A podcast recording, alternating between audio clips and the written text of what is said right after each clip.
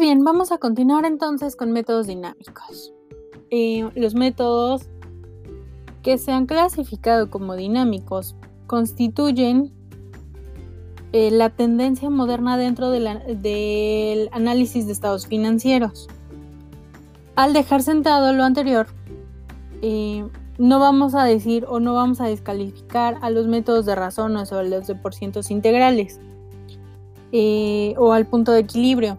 Podemos entender que aun cuando el método de punto de equilibrio es un método estadístico,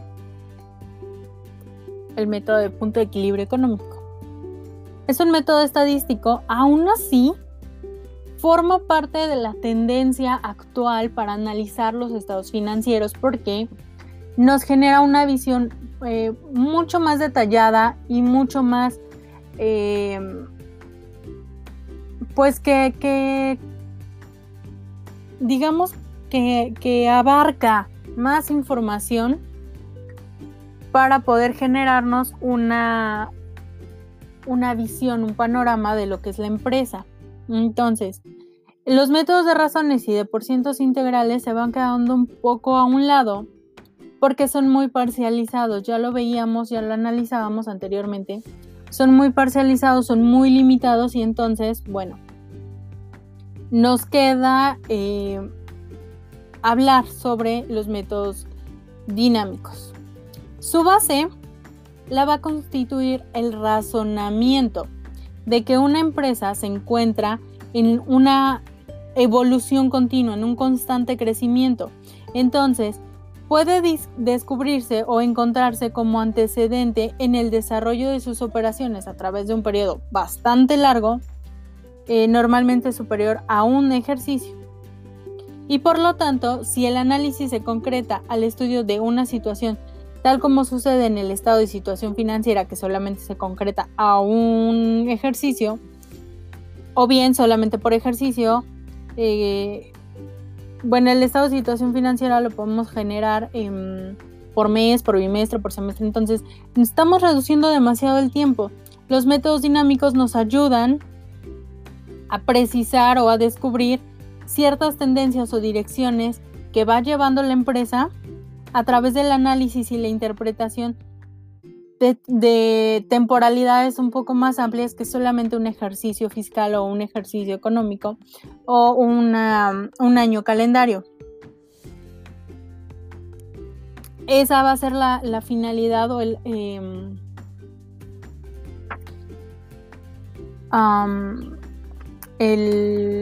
la importancia de los métodos dinámicos. Eh, veremos a continuación, un poco más adelante, que dentro de los métodos dinámicos nosotros pusimos em, el método de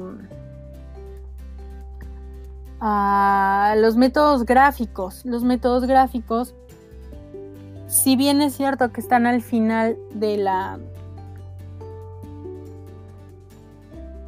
Digamos que al, final de la, del esquema que yo les presenté, también es cierto que es algo muy básico, muy simple, pero muy enriquecedor y mucho más fácil de utilizar.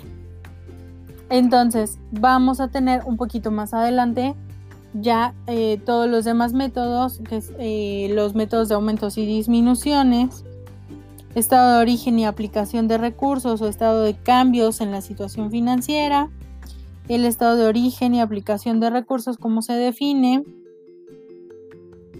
eh, la simplificación del estado, el estado de cambios, como auxiliar en el análisis, etcétera, etcétera.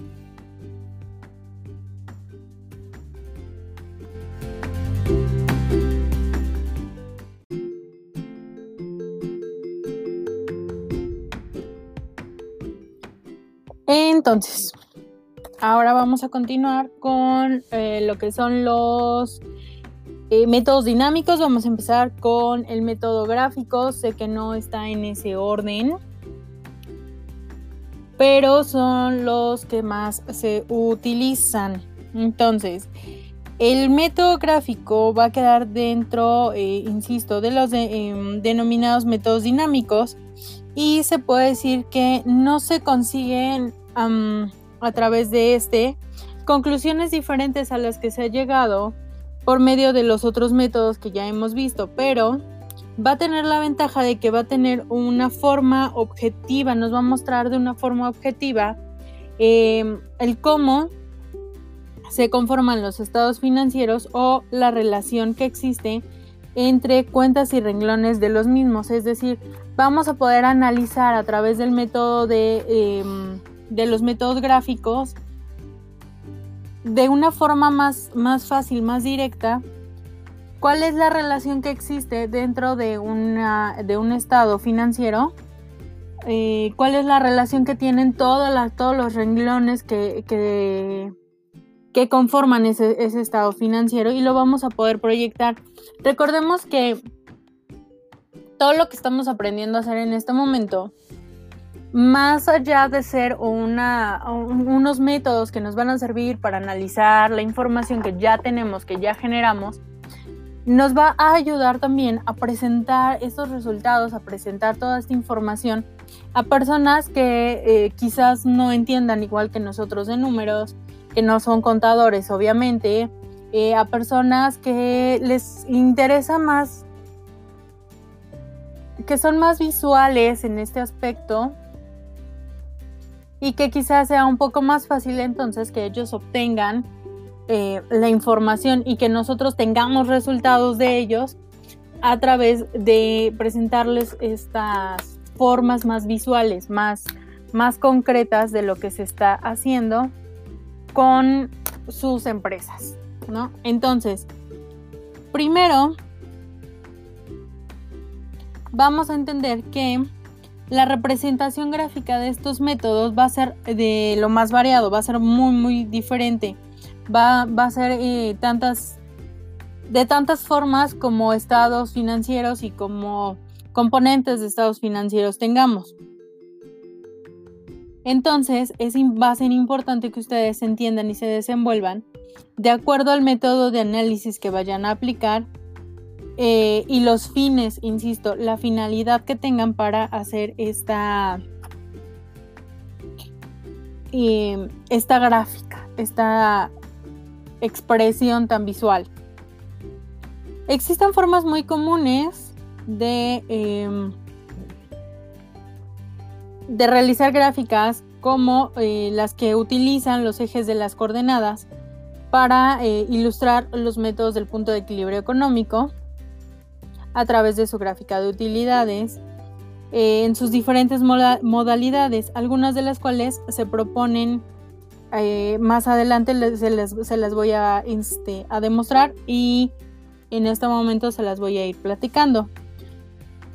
O tenemos también el método de tendencias, que también es una forma de graficar. Las gráficas de barras que son muy generalizadas y que van a tener generalmente las tres alternativas de cómo funciona y cómo se compone un capital. La gráfica de pastel que tiene diferentes conceptos, eh, los renglones o cuentas que se reparten dentro de su circunferencia y se van a utilizar como si fueran rebanadas, convirtiendo eh, los montos en grados, en porcentajes. La, simbología que se utilice eh, es, va a ser eh, sumamente importante, va a ser un auxiliar para este tipo de método. Y bueno, por ejemplo, se toma como, se toma como un símbolo, se toma un símbolo y se repite tantas veces como quiera representarse. O bien se usa diferentes medidas que denoten que son de mayor o, eh, o menor magnitud las cifras que estamos comparando. Tenemos, por ejemplo, como en el caso, eh, en el caso de los libros de, los niños, cuando les ponen literalmente dibujadas las tres manzanas menos dos manzanas y les ponen los dibujitos de las manzanas, eso también lo podemos utilizar en, forma gráfica. Quizás no vamos a poner eh, nuestras ventas de 3 mil millones de manzanas, pero podemos poner las tres manzanas dibujadas y cada una va a ser mil millones de manzanas que vendimos en nuestra empresa y nos volveremos ricos vendiendo manzanas o palomitas. Podemos poner una bolsa de palomitas cuando vendemos poquito, este, podemos vender dos bolsas de palomitas y así, dependiendo, y eso ya va a demostrar gráficamente qué es lo que estamos haciendo. Algunas veces, este, cada, las personas, cada analista va a tener su, su toque, su, su subjetividad, le va a permitir generar em, gráficas o, le va a poner, em, digamos que algún toque personal artístico para dibujar y para explicar cada uno de los renglones que conforman los estados financieros. Eh, por ejemplo, en el caso de mm, el estado de situación financiera, podemos reflejar lo que es el, el efectivo en caja y bancos con una caja registradora, por ejemplo. Cada quien va a tener su forma, sus sus métodos de eh, expresar gráficamente aquello que aquello que, que, tratan de decir y que les va a costar un poco de trabajo dárselo a entender a las personas eh, a quienes necesitan dárselos a entender, ¿no? Finalmente vamos a tener, por ejemplo, una gráfica que se llama reloj de la productividad. Este método eh, va a ser de uso común en todas las empresas porque tanto a empresarios como a administradores les ayuda y se les hace mucho más de mucho más fácil comprensión en cuestión de aspectos técnicos eh, que, perdón, ¿qué números van a resultar cansados y aburridos? Insisto, ustedes van a tener que enfrentarse con estas personas que no les gusta entender de números, no les gusta aprender de números, no les gusta conocer de números y no les va a gustar que nosotros solamente les presentemos números. Entonces tenemos que buscar formas más creativas de presentar la información. Eh, en este caso, el, uso de gráficas va a ser posible, pero bueno, no significa que debe obligarse a su formulación. ¿De acuerdo? El reloj de productividad va a tener eh, de un lado o en la parte donde tenemos el 12, vamos a tener, en lugar de esto, vamos a tener los costos reales o las cifras reales. Y en la parte, digamos que vamos a dividirlo en dos partes.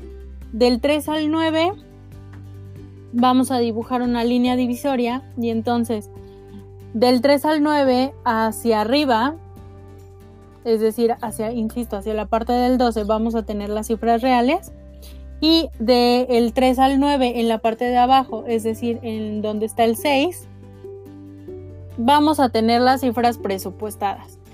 Y entonces ahí van a ir cambiando, van a ir em, acomodándose de acuerdo a,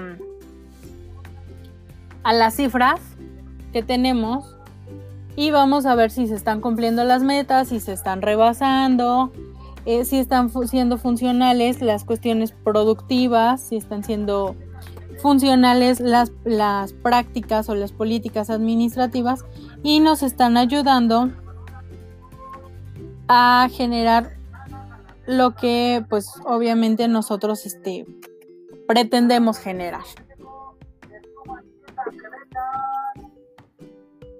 Em, los métodos gráficos es muy, muy, muy chiquito el tema, entonces hasta aquí le vamos a dejar. Vamos a continuar con los métodos dinámicos eh, en otros en otros podcasts, en otros audios más.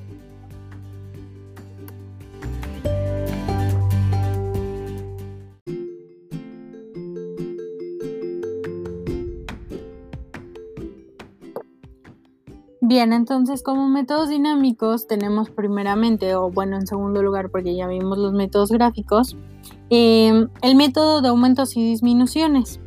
Este método va a ser el primero que se emplea tomando como base dos o más ejercicios. Va a consistir en comparar estados financieros iguales correspondientes a dos o más años, obteniendo la diferencia que muestre en las cifras correspondientes a un mismo concepto. En esos dos o más años, Em,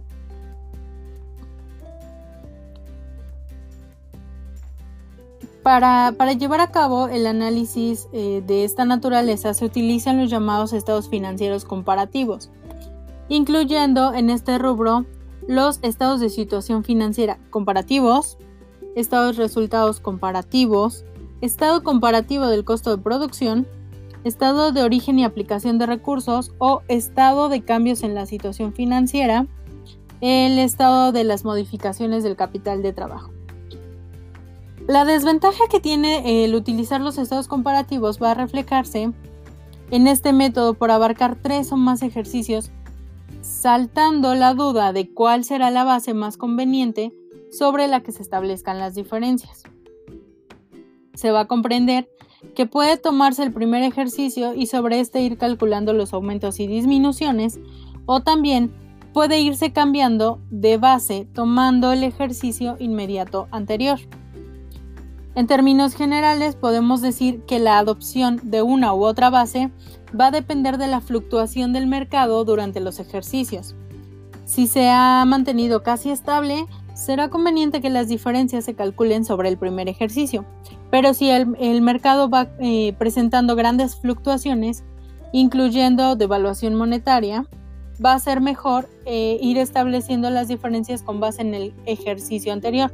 Es decir, nosotros ahorita, el año 2020, si nosotros generamos un estado de resultados o un estado de situación financiera o etcétera, cualquier estado financiero, no podemos tomarlo como un estado eh, base.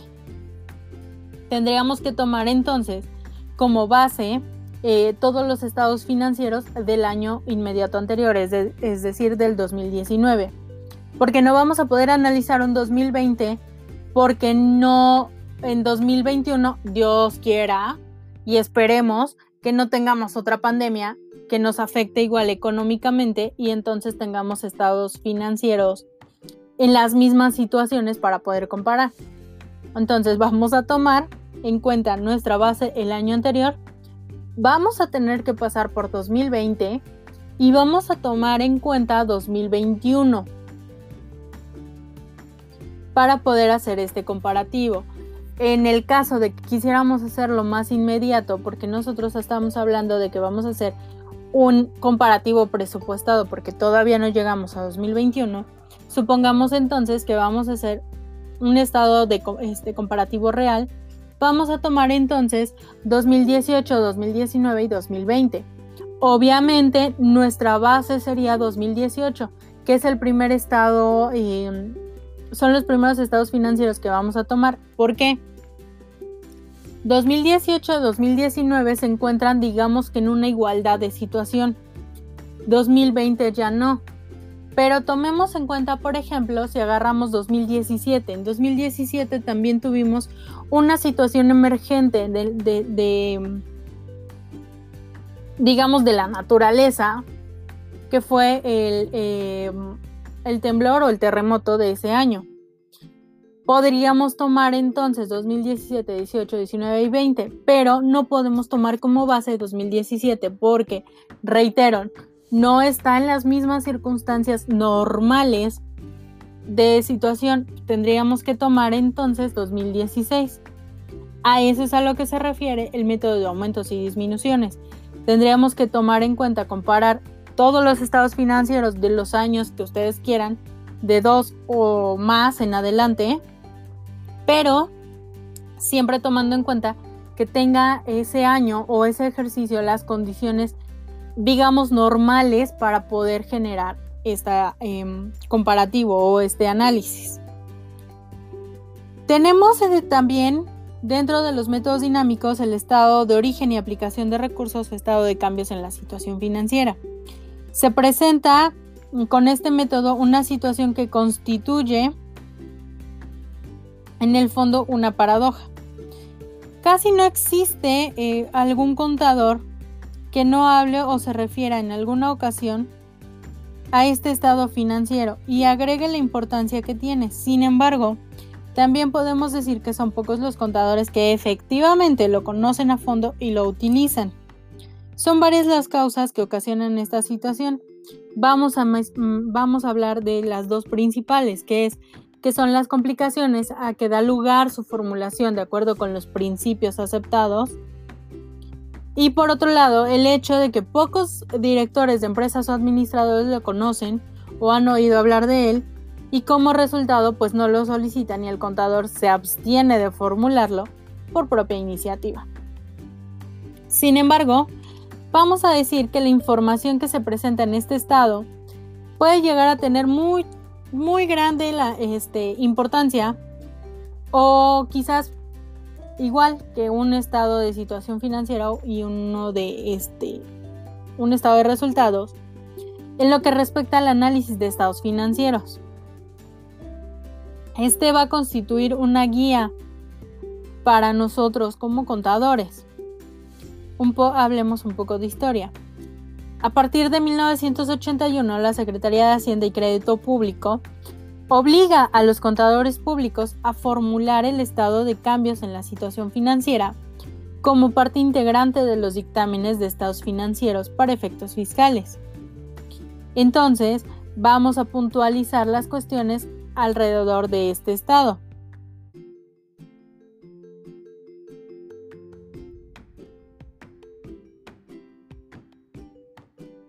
Digamos eh, que mm, la anarquía, la renuencia en torno a este estado va a, eh, va a dar inicio desde su propio nombre o su denominación, ya que puede ser conocido también como estado de fondos, estado de aplicación de fondos, estado de movimientos de recursos, estado de recursos, estado de origen y aplicación de recursos, estado de cambios en la situación financiera o estado de flujo de efectivo o estado de cambios en la situación financiera en base a efectivo.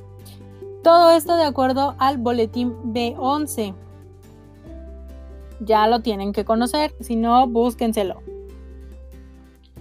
Entonces es lógico suponer que si en su nombre no existe un criterio uniforme, pues mayormente va a suceder em, con, su, con su definición. Entonces, van a existir muchas denominaciones y asimismo van a existir muchas definiciones, las cuales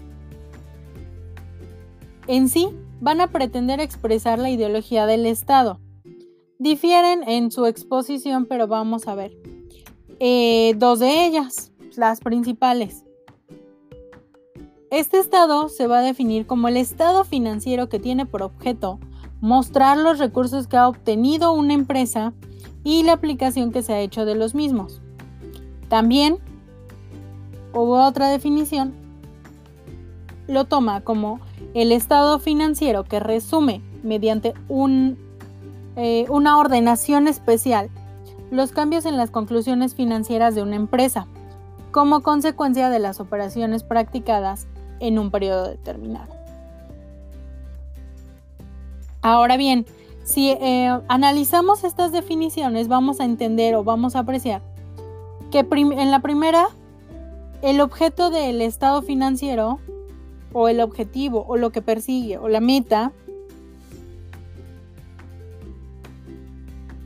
va a ser por, em, por estado, por cada uno de los estados financieros.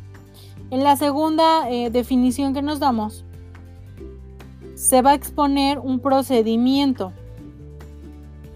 en el que se basa la formulación. Entonces, tomando estas dos partes, podemos decir que el estado financiero eh, del cual estamos hablando, el estado de origen y aplicación de recursos, estado de cambios de la situación financiera, es el estado financiero que mediante una ordenación especial de los recursos obtenidos y de la aplicación que de los mismos se ha hecho, muestran los cambios experimentados en la situación financiera de una empresa por las operaciones practicadas en un periodo determinado. Entonces, eh, de dos acepciones diferentes podemos hacer un, digamos, una misma definición. Entonces, ah, la única desventaja que podemos ver es que esta definición es un poquito extensa y es un poco complicado precisar la idea del objeto que va a perseguir este estado financiero. Vamos a ver que este, dentro de todo lo que hemos dicho, de lo que se ha dicho en esta clase, se utiliza indistintamente recursos o fondos. Los contadores vamos a tomarlo como, ah, como sinónimos en algunas ocasiones, sin embargo es importante aclarar eh, que cada uno tiene como su forma específica. Ahora bien, hablemos del origen de estos. Y van a ser cuatro diferentes orígenes de los recursos. Puede ser a través de las utilidades obtenidas, puede ser a través de nuevas aportaciones de capital, puede ser a través del aumento en los valores del pasivo o a través de las disminuciones de los valores del activo. Algunas veces vamos a ver que solamente son tres, pero bueno, estas van a ser las principales que vamos a utilizar. También la aplicación de recursos puede ser em, en cuatro formas. Pueden ser pérdidas, en los resultados del ejercicio, puede ser disminuciones en el capital, puede ser disminuciones de valores del pasivo o puede ser aumento en los valores del activo. Tenemos que tener conciencia de todo esto para poder entonces reformular nuestro estado de situación financiera y eh, determinar si hay aumentos o disminuciones. Y en todo caso, determinar los cambios en la situación financiera, literalmente.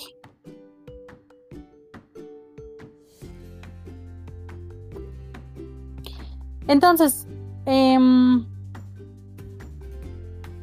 el procedimiento para formular el estado de origen y aplicación de recursos va a ser, primeramente, obtener los estados de situación financiera correspondientes a dos fechas que abarquen el periodo que se va a estudiar formular un estado de situación financiera comparativo, tomando en cuenta eh, las diferencias obtenidas mediante el estado de situación financiera comparativo, clasificar los conceptos que constituyen origen y aquellos que constituyen aplicación. Vamos a agrupar estos conceptos dentro de la ordenación señalada, sumando cada uno de los cuatro grupos que constituyen origen y cada uno de los cuatro que constituyen aplicación. Estas sumas respectivas deberán ser iguales y mostrarán el movimiento que han tenido dichos recursos durante el periodo estudiado. Este procedimiento eh, para formular el estado de origen y aplicación de recursos de acuerdo con lo señalado constituye el resultado del conjunto de conocimientos y esfuerzos de varios contadores para lograr eliminar dos de los artificios que eran causa de obscuridad y que ocasionaban que este estado no alcanzara la difusión que merece, es decir, los anexos y los ajustes. Hemos visto que todos estos estados financieros que hemos estado analizando principalmente tienen una característica, una cualidad. Si son aburridos no se, no se toman en cuenta. Si no son aburridos, los tomamos en cuenta y los, los empezamos a trabajar. Entonces, ¿qué han hecho los contadores a través de la historia? Simplificarlos, generar eh, cada vez mm, más formas de análisis, más estados financieros que sean cada vez más simples, más sencillos y más digeribles, formas de presentarlos que sean lo más básico. Y les voy a comentar, eh, quizás no sé la mejor forma, no sé la mejor idea, pero muchas personas, muchos contadores, lo que presentan o la idea con la que hacen sus presentaciones es presentarlo para el más tarado del equipo. Recordemos que el eslabón más débil de un equipo es el representante de la fuerza general de este equipo. Entonces, si nosotros en el eslabón más débil tenemos la comprensión más completa, vamos a tener un equipo perfectamente funcional. Si la cabeza de nuestro equipo no entiende, porque nosotros somos un eslabón, la cabeza van a ser los administradores, los directivos, los accionistas. Si esa cabeza no entiende, todo va a ir para abajo. Es nuestro, em, nuestra obligación, es nuestro deber hacer entender a esa cabeza cómo está funcionando la empresa a través de todos estos métodos de análisis. Haciéndolos lo más simple posible.